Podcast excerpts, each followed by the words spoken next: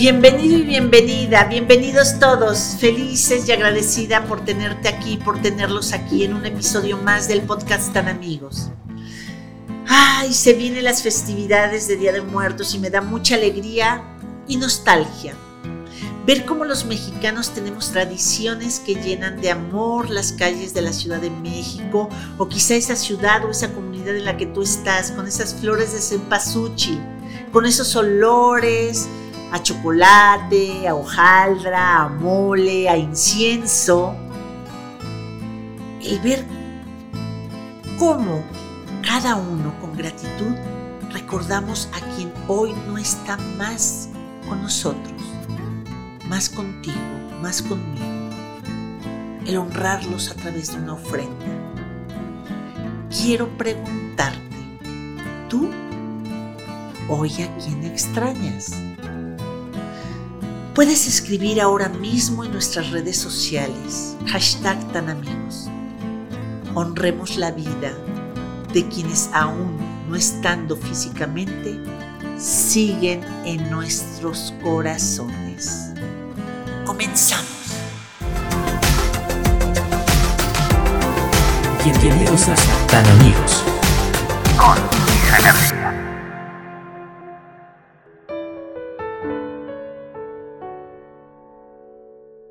Seas niño o seas adulto, siempre se tiene el miedo a sufrir una pérdida y cuando sucede, ya sea reciente o al paso de los años, es necesario hacer algo para conmemorar a las personas que se extrañan y sanar nuestro corazón. Pero, ¿qué significa honrar? Significa que esa persona que ha abandonado esta existencia se convierta en alguien mostrándole respeto, consideración, ofreciéndole reconocimiento. En realidad, honrar es reconocer. Y ofreciéndole ese reconocimiento es darle un lugar en la familia, en la sociedad, en nuestra amistad ya que somos quienes somos en gran parte por las relaciones que han conformado nuestra vida y han marcado nuestra existencia. Hoy te daré algunas actividades para hacer tú solo, tú sola o en familia. O quizás reúnas a tus amigos. ¿Estás listo? Ahí vayan anotando. 1. Realiza un álbum de recuerdos. Reúne fotografías, notas y todo tipo de recuerdos de tu ser querido en un álbum.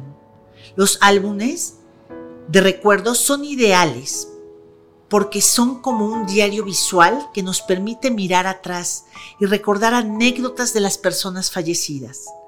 También puedes integrar sucesos posteriores a su partida como símbolo de que la vida continúa sin la compañía física de tu ser querido. 2. Visita lugares asociados a la persona fallecida.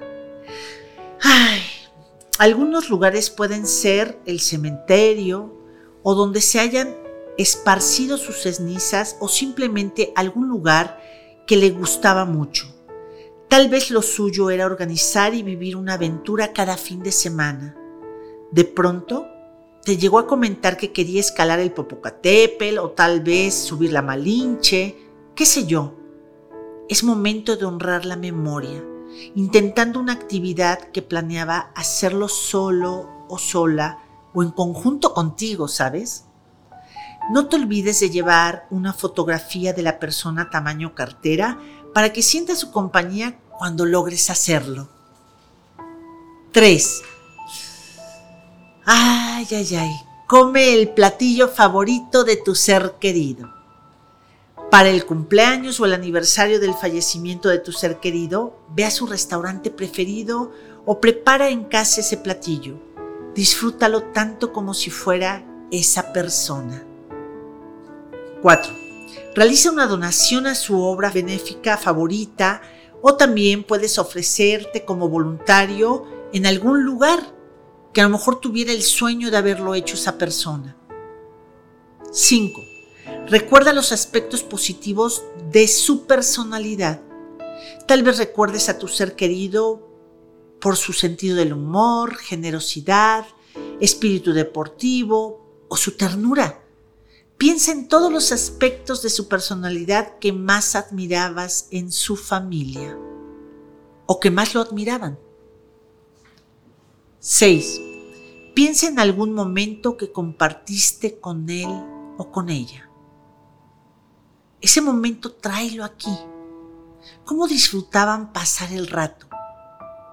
Puedes aprender a hacer alguna actividad que él o ella realizaban.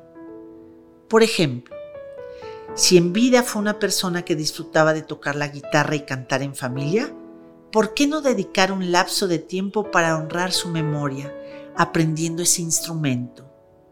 Estoy segura que desde arriba te echará porras para que lo aprendas y disfrutes. Es más, va a bailar y cantar contigo, como él o ella en vida lo hubieran hecho.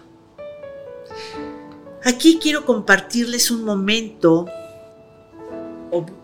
tengo varias despedidas, varios adioses, pero hay un momento que marcó mi vida, aproximadamente tenía yo 33 años, y años antes, cuando trabajaba yo en Televisa, es que iban a lanzar un grupo musical nuevo. Se llamaba La Pandilla. No sé si me, me está escuchando alguien de la familia partida, pero les mando un abrazo o alguien del grupo que fue La Pandilla.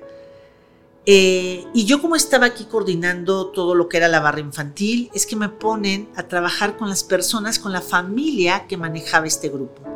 Y ahí es donde de repente te llega en la vida ciertas situaciones eh, donde empiezas a coincidir y a tener amigos y amigas.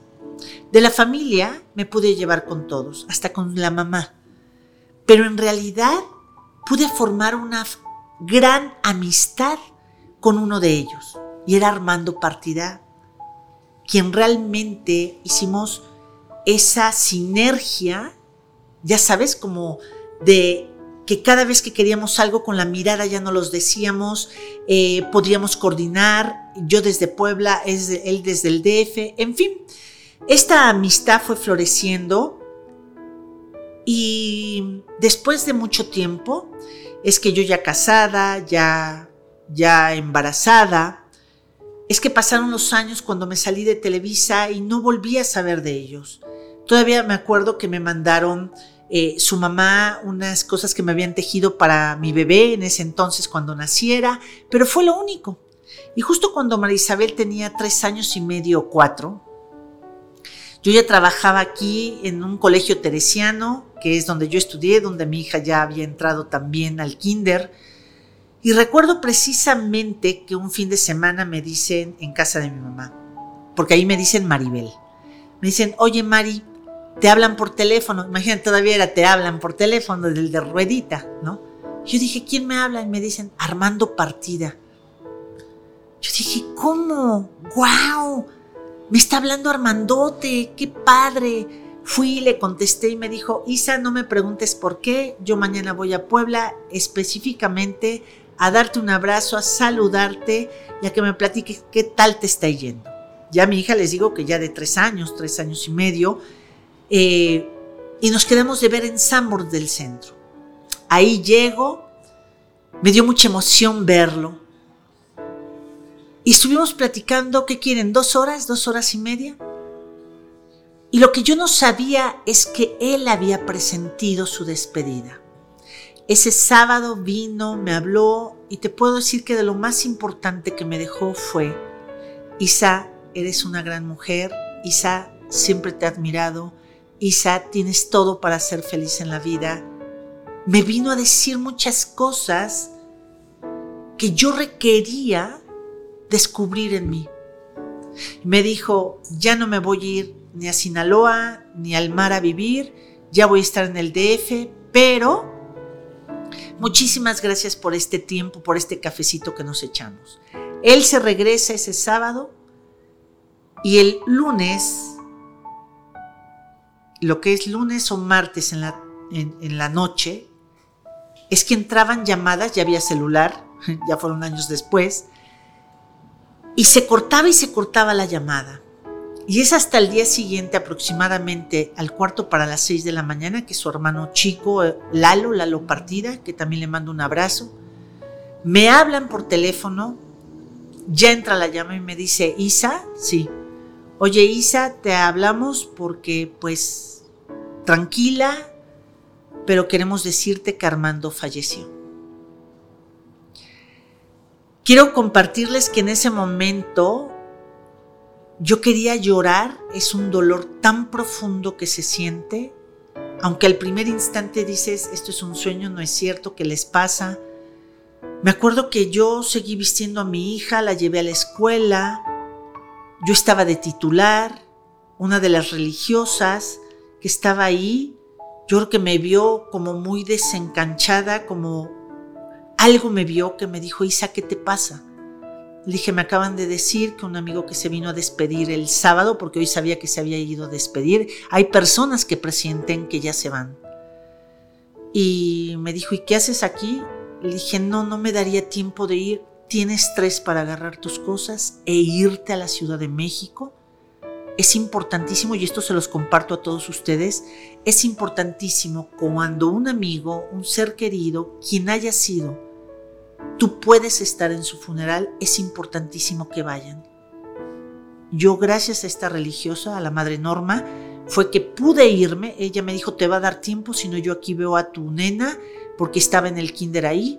Me fui corriendo, tomé el camión, me fui como pude, llegué, estaba la familia y solo fui, y lo agradezco porque pude cerrar ese ciclo, de verificar y confirmar a pesar de ese dolor tan fuerte que el día que me encontraba de nueva cuenta con él y que me vino a decir tantas cosas y que creo que fue de los primeros hombres que me admiró profesionalmente y que eso fue lo que siempre voy a estar agradecida con Armando. Pues me parecía increíble que dos días después o tres yo lo estaba viendo en su, casa, en su caja eh, donde lo iban a enterrar. Es así como me regreso a Puebla, pero esto te lo quiero decir porque, ¿qué te parece si ahora, a través de mi ejemplo, vas haciendo una actividad conmigo? En conjunto iremos respondiendo las siguientes preguntas. ¿Cómo se llamaba esa persona en la cual estabas pensando durante todo el podcast? ¿Cómo le gustaba que le dijeran y tenía algún apodo de cariño? Bueno, durante todo el podcast y desde que me dieron el guion, eh, Monse, realmente pues me pasó mi mamá, mis hermanos, eh, una muerte que para mí fue muy fuerte y que tengo pendiente, fíjense bien, tengo pendiente buscar dónde enterraron a mi papá. Yo no sé dónde enterraron a mi padre. Sí me pude despedir finalmente de él, pero de él antes de morirse, ¿no? O sea, pude abrazarlo, decirle papá, pero hasta el día de hoy no sé dónde está. Yo sé que él ha trascendido, he sanado muchas cosas y lo he sentido, pero en mi mundo material, tenemos que en lo material, en rituales, por eso son, porque no cabe duda que cuando hay una despedida de alguien por su trascendencia, los que nos quedamos en este cuerpo, por supuesto que es un impacto muy fuerte. Y pues bueno, Armando, yo en lo particular le decía Armandote, ¿no? Era un hombre muy trabajador, muy risueño. Siempre olía a su loción, que era deliciosa. ¿Cuál era su actividad favorita para pasar el rato conmigo? Ah, pues siempre estábamos planeando eh, de qué manera podíamos proyectar más a ese grupo, de qué manera podíamos tener más éxito en la vida, nos reíamos mucho. Eh, era muy caballeroso, eso también yo no lo había percibido en mi vida. ¿Qué quisieras contarle ahora mismo? Y quizá tú lo hagas en voz alta. Yo te voy a decir lo que hasta el día de hoy le podría decir a Armando. Gracias Armando por habernos encontrado en este viaje de nueva cuenta. Gracias porque pasaste en mi vida y gracias porque te diste a la tarea de tomar un camión, de llegar a la Ciudad de México, de buscarme, porque ya había perdido él mi teléfono, quién sabe cómo lo volvió a conseguir. Gracias Armando porque por ti me di el valor de buscar a Isabel García Rosas como mujer, de buscarme y tomar el valor de que donde ya no había amor yo tenía que seguir mi camino. Cuando yo vi que él murió, pude ver que la vida era un instante. Y con todo y mis miedos, Armandote, con tus palabras en mi corazón, pude avanzar y pude saber que yo iba a salir adelante, aunque te he extrañado mucho y te sigo extrañando.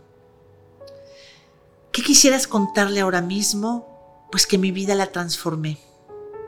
Que mi vida, estos, estos años que llevo desde que me divorcié fueron quizá años muy duros, después de muchas vivencias muy amargas, pero que gracias a él aprendí a dejar, a dejar de ser miserable conmigo misma, a no maltratarme con mis propios pensamientos.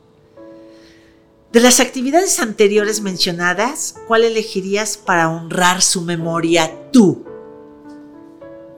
¿Tú cómo vas a honrar a ese familiar, ese amigo, esa amiga, a una expareja, a alguien que quizá con nadie te habías atrevido a hablar de esto? Hoy, gracias a que sé que hay distintas herramientas para honrar, puedo enfrentar la realidad de la trascendencia de esas personas, de la despedida. Y en memoria, pues, de esas personas que han tocado nuestro corazón por haberse ido, en memoria de precisamente Armando Partida, también de Alfredo García Martínez, que es mi padre, María Eugenia Rosas Puyé, María Puyé, María de los Ángeles García Rosas, Alfredo García Rosas, Rafael García Rosas, Benjamín Villalay, Teresa Mendoza Solís, Víctor Sandoval Juárez, Luis Flores Nava, por todos ellos y por todos los que están en tu corazón, por todos los que están en tu alma, por todos los que, sobre todo también después de este 2020, después de este COVID, tantas despedidas que se han dado, es que nos han hecho comprender y abrir nuestro corazón a que realmente este instante se va así. ¿En qué estás poniendo tu atención? ¿En reclamar? ¿En extrañar? ¿En llorar? O te puedo decir que después de estas muertes que te he compartido, de esta trascendencia y de este 2020 que hay gente que se ha ido, lo que he aprendido es valorar a los que están, agradecer a los que ya no pueden seguir conmigo en este camino y no precisamente por estar muertos, sino porque la vida es un constante desapego. Y te quiero compartir, las personas físicamente se van, pero en tu alma, en tus sueños, ¿sabes? Cuando estás en un atardecer o de repente llega un pajarito y pareciera que te está hablando, confía en que ellos se están manifestando Confía que nunca vas a estar solo ni sola. Y que la mejor manera de honrar a los que ya no están físicamente es disfrutar en este aquí y en este ahora, en este cuerpo, nuestras alegrías, nuestras tristezas, nuestros retos, tener sueños, el perdonar, el amar, el apasionarte, el caerte, levantarte. Seguimos teniendo este cuerpo, esta experiencia humana y es la mejor manera que tenemos de poder honrar su trascendencia. Hoy hemos llegado al final de nuestro programa del día de hoy. Ay, no olvides que cada miércoles es que sale un nuevo podcast. Recuerda que nos encuentras en redes sociales, en el arroba tan amigos o arroba Training. La raíz y la razón de por qué surge tan amigos. Ajá, pues porque es un espacio especialmente para ti, para abrir conciencia y aclarar tus dudas. ¿Y tú? ¿Con qué te quedas el día de hoy? y desde el fondo de mi corazón, feliz Día de Muertos, felices fiestas y más como mexicanos. Digámosles gracias a todos los que han estado y han pasado. Y honremos, honremos no solo la vida, sino también la muerte, porque eso nos recuerda que nuestra trascendencia es en solo un instante, a seguir siendo tan amigos como siempre. Gracias, bye bye.